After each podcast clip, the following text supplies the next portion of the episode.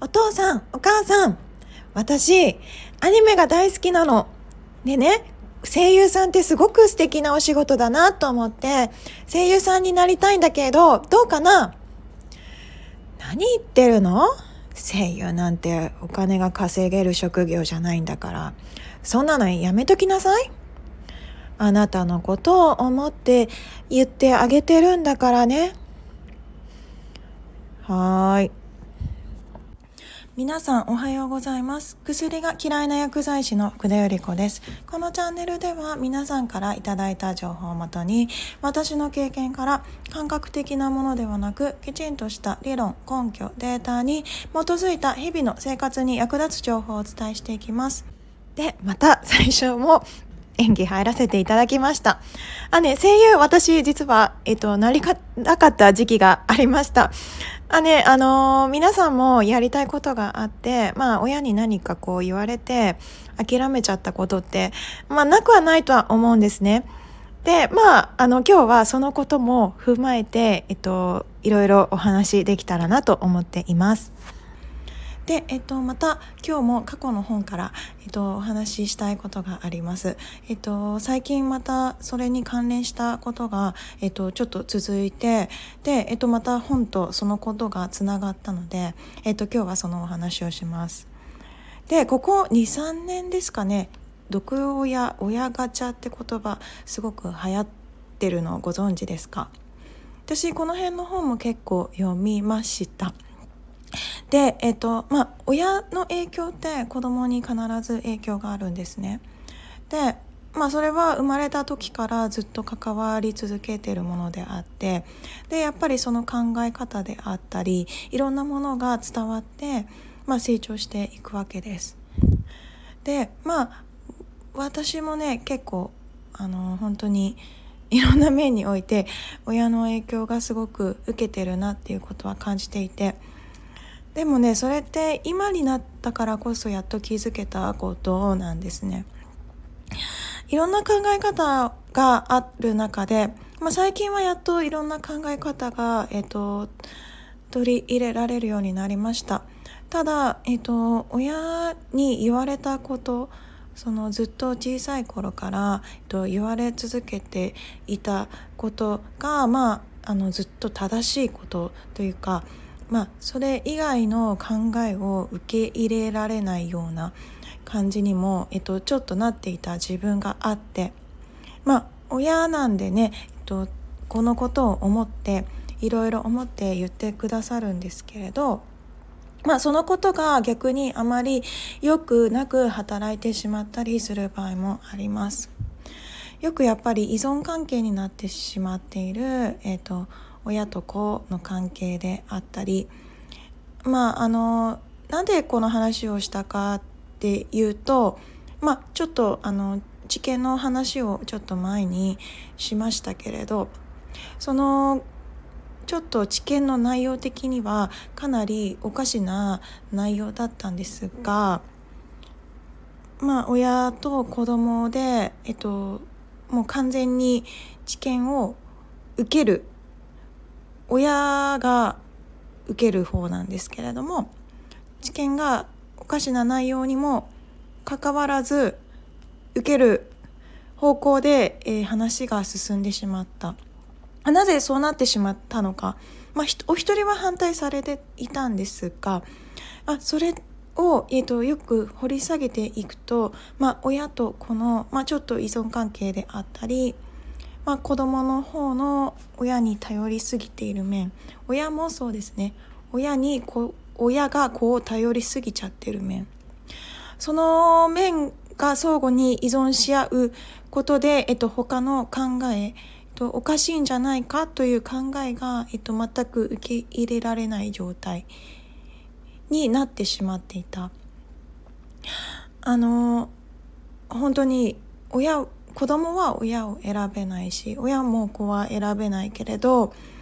あそういったことが、まあ、毒や親ガチャという言葉を生み出したそして、えー、まあね、夢に向かっていろいろこう進みたいなと思っている人がいる時に、えっと、妨げになる人をドリームキラーと言います。この本言葉もねいろんな本を読むと出てくるんですけれど、まあ、あなたのことを思ってこれはやめといた方がいいんじゃないのいろんなことを挑戦してみたいなと思ってもいやそれは良くないそれは、えっと、あなたがやるべきことではないということで、えっと、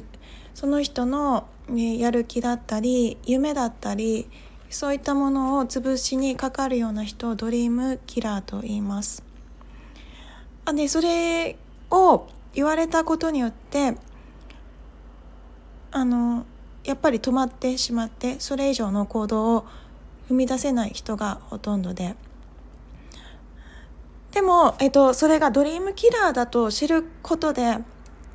まあ、新たな一歩を踏み出そうと踏み出してる人もごくわずかではいます。それって本当に1% ぐらいでそこからまた継続してやれる人ってさらに低くて0.1%数字でもちゃんと出てるんですよね。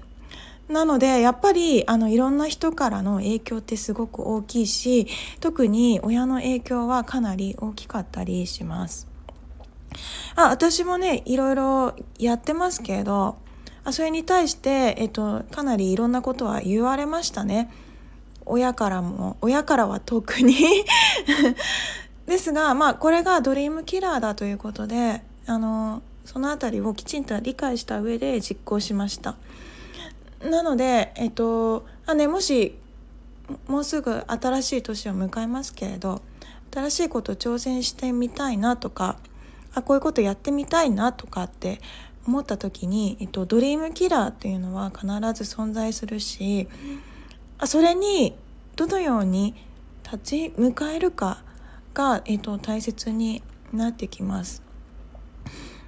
の結構ね日本人は石橋を叩いて渡るじゃないけれどあの準備準備準備みたいな調べて調べて調べてみたいなあの準備に、えーと、時間かけて完璧を目指そうとしたら、えーといつまでたってもその完璧っていうのは来ませんね。私も完璧主義だって言いましたけど英語もね完璧を目指したらいつまでたっても、えっと、喋れるようにはなりません。私も完璧主義だったんでやっぱり喋ることに自信がなかったけれどあの最初からペラペラに喋れる人なんていないし特に、まあ、海外の人と話してるとねそんなにクグにできることわかんないしみんな最初そうだしみたいな 話でしみんななんかねできなくてもこう一生懸命話して練習してる感じがすごくわかるので日本人ってなんかやっぱ恥ずかしがっちゃって喋ろうとする人が少ないですよね。私もねやっぱり喋ることに自信がなくてちょっと声ちっちゃくなってた時があったんですよ。今年の4月ぐらいかなでもね友達が言ってくれたんですあのゆり子ちゃんとできてるからもっと自信持っていいなよって言ってくれてそっかもっと しっかり言わなきゃダメなんだなって、えっと、気づかされてあそっからまあまだまだですけれど、えっと、自信を持って、えっと、言うようには、えっと、しています。なんでねあのできなくてもあの皆さんそのできないことが分かった上で接してくれるしちゃんと聞けばね答えてもくれるしなんか日本人間違っちゃいけないから喋らないみたいな傾向もあるとは思うんですね。も間違って当然だし何でも間違いがあるからこそ修正して、えっと、成長していけるものでですからあね本当にあのー何か新しいことやってみたいなと思ったらあのぜひ挑戦してみてダメだったらダメでいいしただ新しいことを挑戦するには時間も労力もお金もかかる。ことは忘れないでもらって。でえっと時間はねかあの24時間。皆さん1日24時間は同じです。その中で、まあ、どれを優先しておくのか。それはご自身で、えっと、決めなきゃいけないこと。だからまあ今までそれこそ積み重ねて続けてきたものがあってそれを、えー、ずっと続けて成長できるのかどうかとか。まあそれを逆に捨てないと新しいことができないっていうこともあります。捨てることもすごく勇気がいることでその日本人ってそのずっと色人間関係もそうですけれどずっと積み重ねるまでに時間がかかります。サンクコスト効果のお話もしました。時間をかければかけるほど時間あのそのサンクコスト効果としてそれを捨てることを躊躇しがちなんですけれど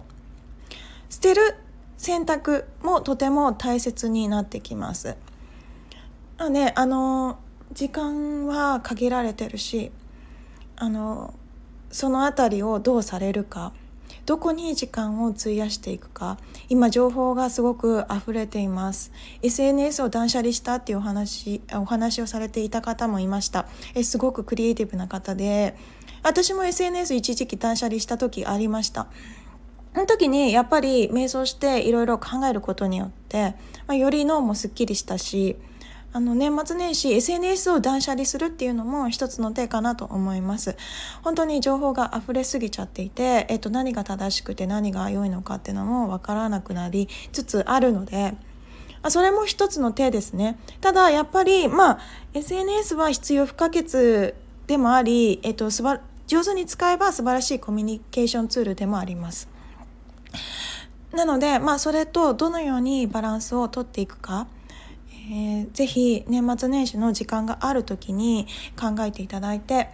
で、えーと、新しいこと挑戦したいなと思ったらまあ私ね結構ね新しいこと挑戦するの12月にが多いんですよ。なぜかっていうと。あの1月じゃなくてね12月なんですね。どういうわけだか振り返ってみると。なんかね1月でもいいんだけどみんな1月にやってもねどうな12月にやっちゃえばまあなんか途中でやめちゃってもバレないかなっていうのも関係してたのかななんて今今になっては思うんですが、まあ、12月に始めたものって結構私の中では続けられています。いろんなものですね。でやっぱり何かのタイミングであもうここはもうこれでおしまいにしようって思う時にはきちんと自分の中で決めるようにしてます。そのタイミングは自分で、えっと、直感的に分かります。この直感力のお話、えっと、また最近いい本を読んだので、えっと、そのことに関しても今度お伝えできればと思います。参考にさせていただいた本は下の概要欄に貼ってあります。もしご興味があれば見てみてください。とこの番組が良いなと思っていただけましたら、ぜひいいねを、チャンネル登録していただけると通知が来ますので、もしよかったらよろしくお願いします。今日も良い一日をお過ごしください。Have a nice day. バイバイ。